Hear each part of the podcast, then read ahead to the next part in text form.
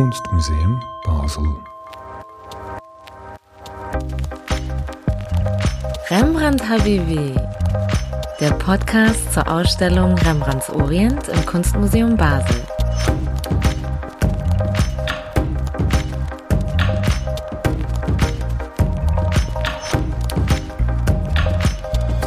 Von und mit mir, Amina Aziz. Ein herzliches Grüezi Aleikum an euch alle. Worum geht es in dieser zweiten Folge Rembrandt Habibi? Es geht um das sogenannte goldene Zeitalter. Für wen war es eigentlich ein goldenes Zeitalter? Dazu spreche ich mit Tom van der Molen vom Museum Amsterdam, das diesen Terminus abgeschafft hat, was in den Niederlanden für viel Aufruhr und Diskussion gesorgt hat. Und ich spreche über Rembrandts Leben und da muss ich sagen, ich bin etwas etwas erstaunt, dass es noch keine Netflix-Serie über sein Leben gibt. Es gibt so ein paar ältere Spielfilme, die sind alle so eher, naja, aber es gibt ganz gute Dokus. Rembrandt war ja Meister der Selbstporträts. Ich bin mir nicht sicher, ob er heutzutage Selfie Queen gewesen wäre.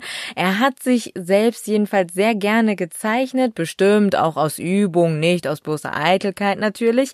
Aber wer war er überhaupt? Was wissen wir über ihn? Ich will gar nicht lange seine Biografie Biografie nacherzählen, nur einige Punkte, die ich für wichtig erachte oder wo ich denke, dass sie zu wenig betont werden.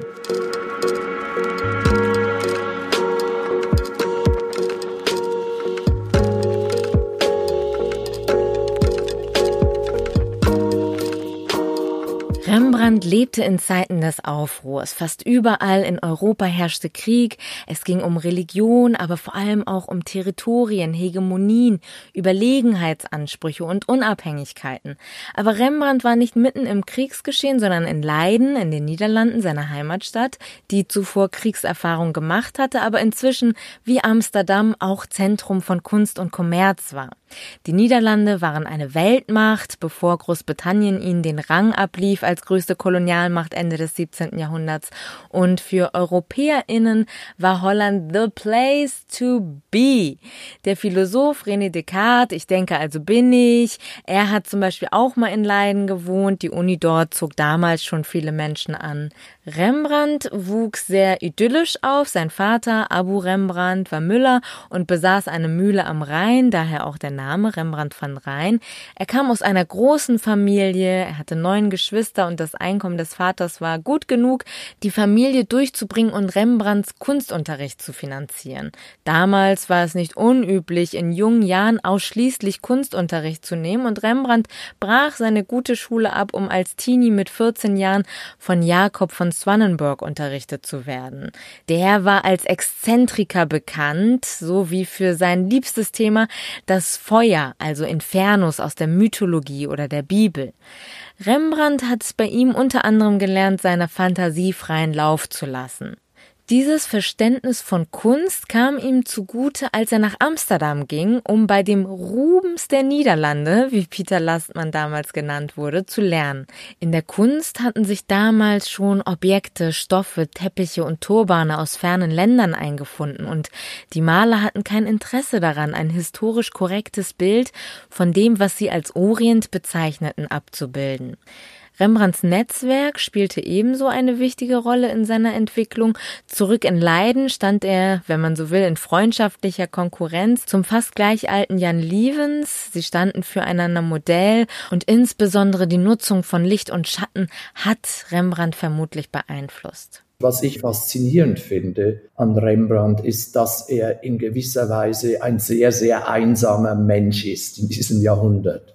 Und das macht ihn vielleicht auch äh, zeitgenössisch. Wenn Sie schauen, wie der zum Beispiel mit der Bibel umgeht und wie der quasi darum bemüht ist, die Menschen dieser Zeit, vor allem in den Zeichnungen, im Umfeld, äh, im damaligen Umfeld äh, darzustellen, selbst wenn das historisch gesehen aus heutiger Sicht nicht, äh, nicht authentisch oder nicht richtig ist, dann finde ich das schon sehr beeindruckend. Rembrandt ist, glaube ich, schon immer noch ein großer Außenseiter, der einfach als großer Star irgendwie wahrgenommen wird, aber eigentlich ein sehr, sehr einsamer Künstler war in diesem Jahrhundert. Und das macht ihn heute noch, glaube ich, zu einem berührenden und wichtigen und sehr interessanten Künstler.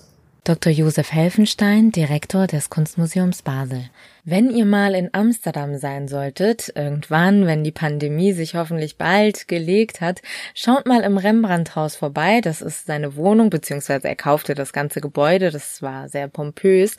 Er hatte dort sein Atelier und das Rembrandthaus versucht, so ein bisschen den Geist von damals nachzuempfinden, mit KünstlerInnen, die dort arbeiten und ausstellen.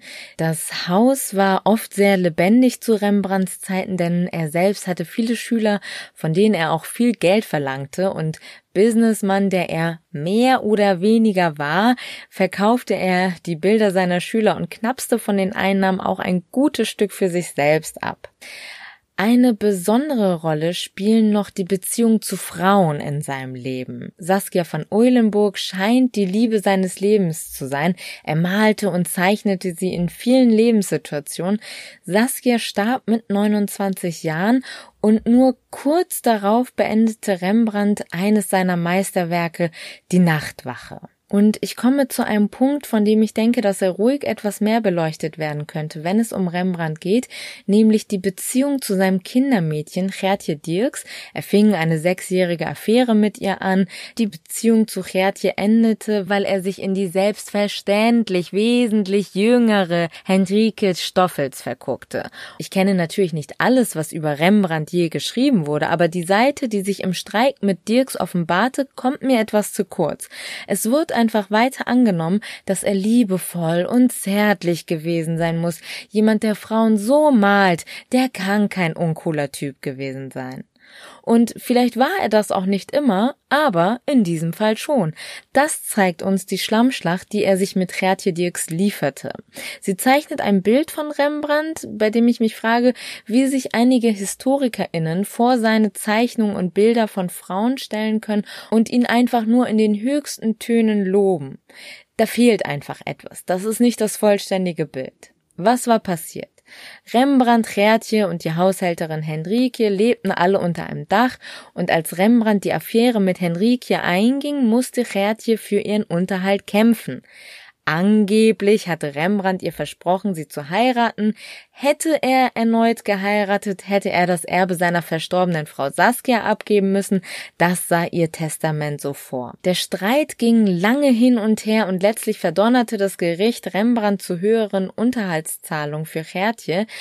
Damit war die Sache aber noch nicht gegessen. Im Gegenteil, der Streit spitzte sich zu und Rembrandt wollte, ja, quasi Rache verüben. Er sorgte dafür, dass sie in eine Art Zuchthaus, das Spinnhaus in Gouda kam, eine Anstalt für Frauen, die verarmt oder SexarbeiterInnen waren oder denen nachgesagt wurde, sie seien verrückt. Allem Anschein nach hat Rembrandt Anstrengungen unternommen, Lügen und Gerüchte über Gertje zu verbreiten und ich finde krass, dass das so wenig Erwähnung findet. Warum ist das so? Weil es ein Schatten auf den Meister wirft? Weil KunsthistorikerInnen das als Klatsch abtun? Als würde, wie jemand Frauen oder Ex-Frauen behandelt, nicht zum Charakter der Person gehören? Das unkommentiert zu lassen, stützt auch dieses Bild von Frauen, die den Mann finanziell ruinieren wollen, nach der Scheidung ausnehmen wollen und die eiskalte Engel oder Furien sind, als stünde ihnen gutes gutes Geld nicht zu und als müssten Männer nicht von sich aus dafür sorgen, dass es den Frauen auch nach der Beziehung finanziell noch gut geht und sie abgesichert sind. Es gibt auch feministische Perspektiven auf das Ganze und die sollten vielleicht mal mehr Gehör finden. Aber wem sag ich das mit feministischen oder nicht männlichen Perspektiven? Das ist ja immer so eine Sache. Eine kleine Notiz am Rande. Im Ausstellungskatalog finden sich nur Texte von Männern aus Europa. Das gebe ich mal kommentarlos als Info raus. Rembrandt musste 1656 Insolvenz anmelden.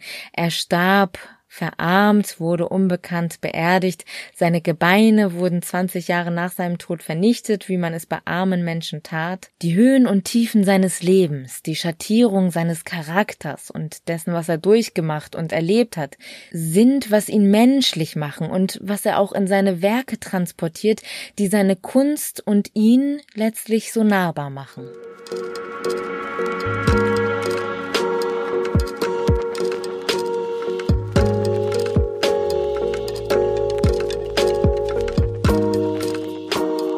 Der Reichtum der Niederlande führte zu einem rasanten Anstieg der Bevölkerung.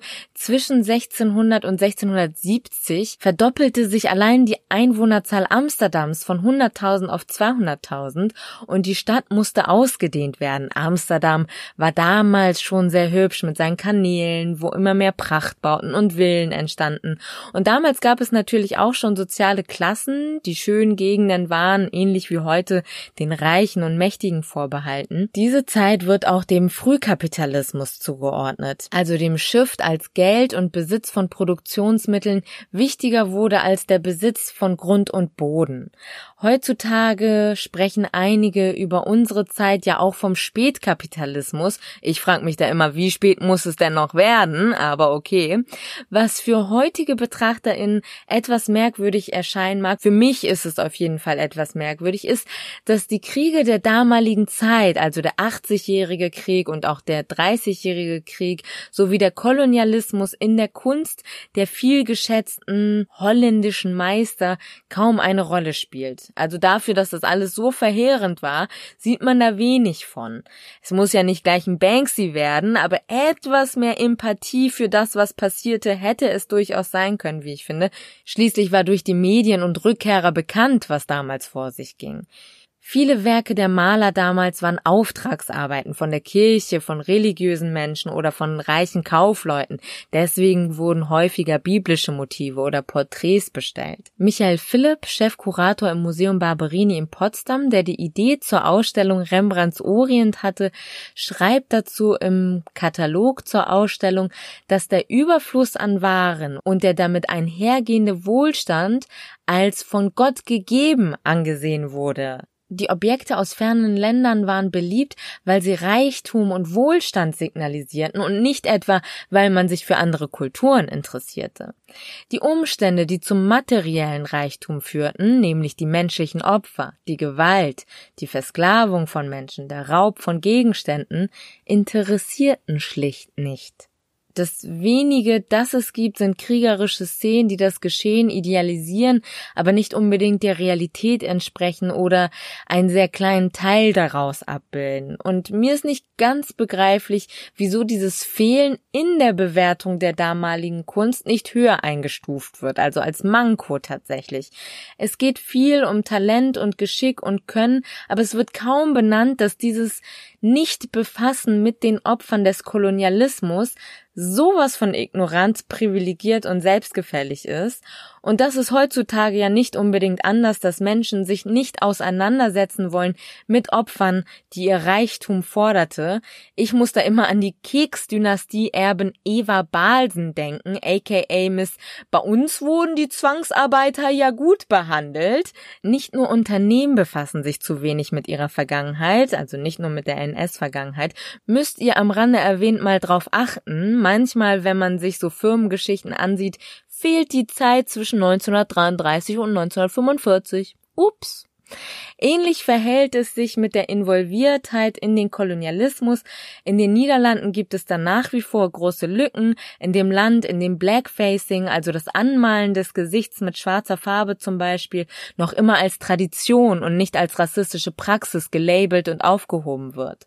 Das Gedankengut, dass Menschen in Kolonien einem selbst unterlegen seien, teilten auch die SchweizerInnen. Sie heuerten an und investierten in Handelskompanien, ließen Sklaven für sich arbeiten und sorgten dafür, dass die Großmächte weiter mit Sklaven versorgt wurden. Man handelte zum Beispiel mit Textilien, aber vor allem auch mit Rohstoffen aus den Kolonien. Einige Kaufleute erhielten nach ihrer Rückkehr aus den Kolonien Jobs bei Banken. Dank des Zugangs zu den Kolonien konnte sich die Schweiz als Industrie Industrienation etablieren. In der Wissenschaft ist im Falle der Schweiz von kolonialer Komplizenschaft die Rede. Unter anderem darauf hat die Schweiz ihren heutigen Reichtum begründet. Auch Deutschland lebte lange in Amnesie, was den eigenen Kolonialismus anging. Dabei ist er ziemlich gut dokumentiert. Das ändert sich gerade, wobei ich betonen möchte, dass die Anstrengungen zur Aufarbeitung wirklich minimal sind. Nach wie vor hat Deutschland sich nicht offiziell für den Völkermord entschuldigt, obwohl das eine Forderung aus Namibia ist. Ein Höhepunkt in diesem Verhandlungsprozess war in diesem Jahr, also 2020, als der Präsident Namibias, Hage Geingob, erzählte, Deutschland habe 10 Millionen Euro als Wiedergutmachung angeboten, was er als Beleidigung anstufte und wie ich finde, zu Recht.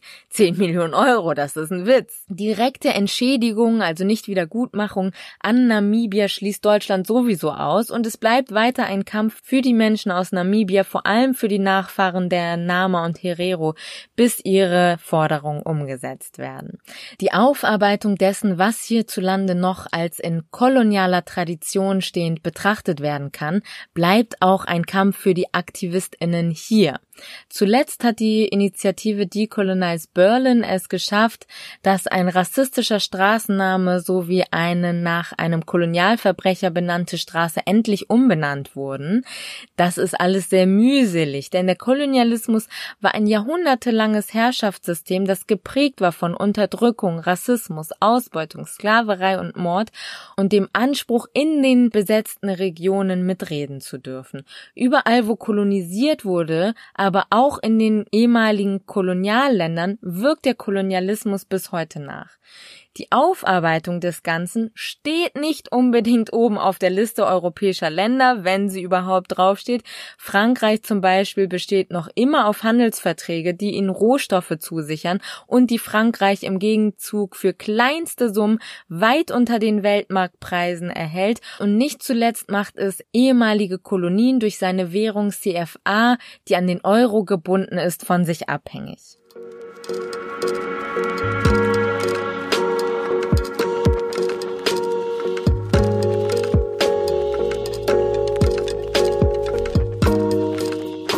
Das Stadtmuseum Amsterdam brach eine große öffentliche Debatte vom Zaun, als es im letzten Jahr 2019 verkündete, den Terminus goldenes Zeitalter abzuschaffen. Sie haben es seitdem aus der Sammlung, den Ausstellungen online und in ihren Broschüren durch das neutrale 17. Jahrhundert ersetzt. Tom van der Molen, Kurator im Museum Amsterdam, erklärt die Entscheidung. As a city museum, we have a history of city pride. Als ein städtisches Museum haben wir eine Geschichte von Lokalpatriotismus. Die Gründung unserer Institution basiert auf Lokalpatriotismus, der verwandt ist mit Nationalstolz, nur auf lokaler Ebene. Und ich denke, der Terminus goldenes Zeitalter spiegelt das. Natürlich gibt es Menschen in Amsterdam und außerhalb, die einen anderen Blick auf die Geschichte der Stadt haben, die nicht nur die mächtige Handelsstadt sehen, sondern auch die dunkle Seite dessen, wie Sklaverei und Kolonialismus. Und Amsterdam hat dabei mitgemacht. Wenn wir also den Terminus goldenes Zeitalter verwenden, dann wäre es fast so, als ob wir Menschen dazu zwingen würden, Geschichte aus der Perspektive von Reichtum und Macht zu sehen. Wir wollten uns anderen Perspektiven gegenüber öffnen.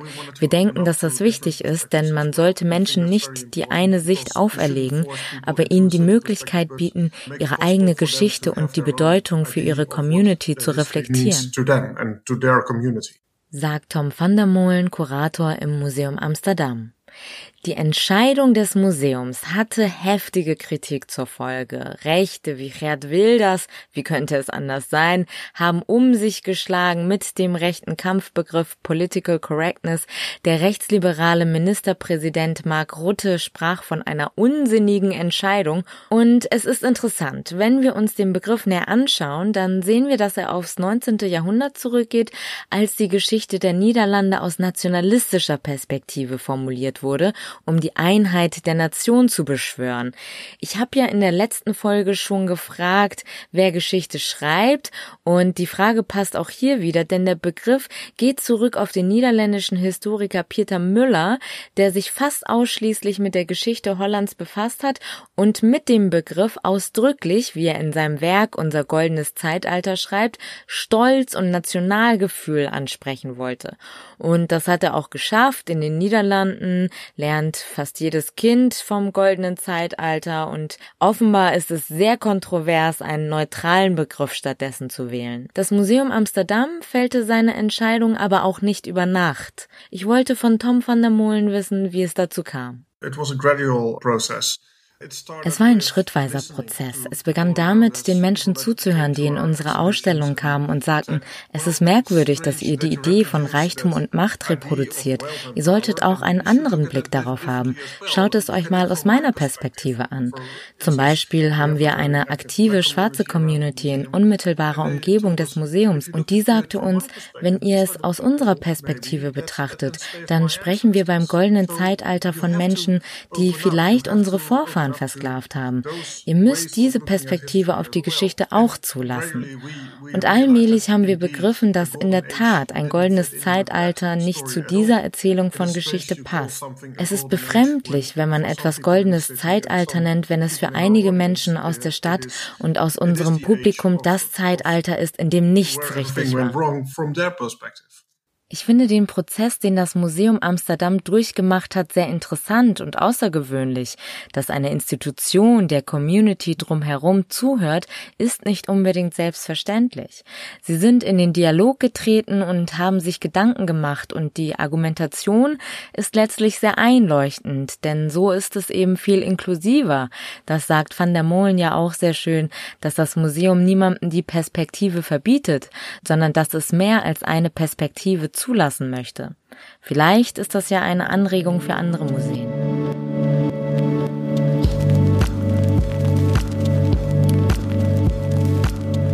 Waren in dieser Folge ja nicht so ganz nah am Orient. Wir haben erfahren, dass die Kultur und die Bedeutung von Gegenständen aus fernen Ländern für die Maler des 17. Jahrhunderts in den Niederlanden so gut wie keine Rolle gespielt haben. In der nächsten Ausgabe Rembrandt Habibi schauen wir uns Rembrandts Werk in der Ausstellung im Kunstmuseum etwas genauer an und fragen uns auch, wie die Menschen damals eigentlich ganz ohne Photoshop gelebt haben. Bis dahin.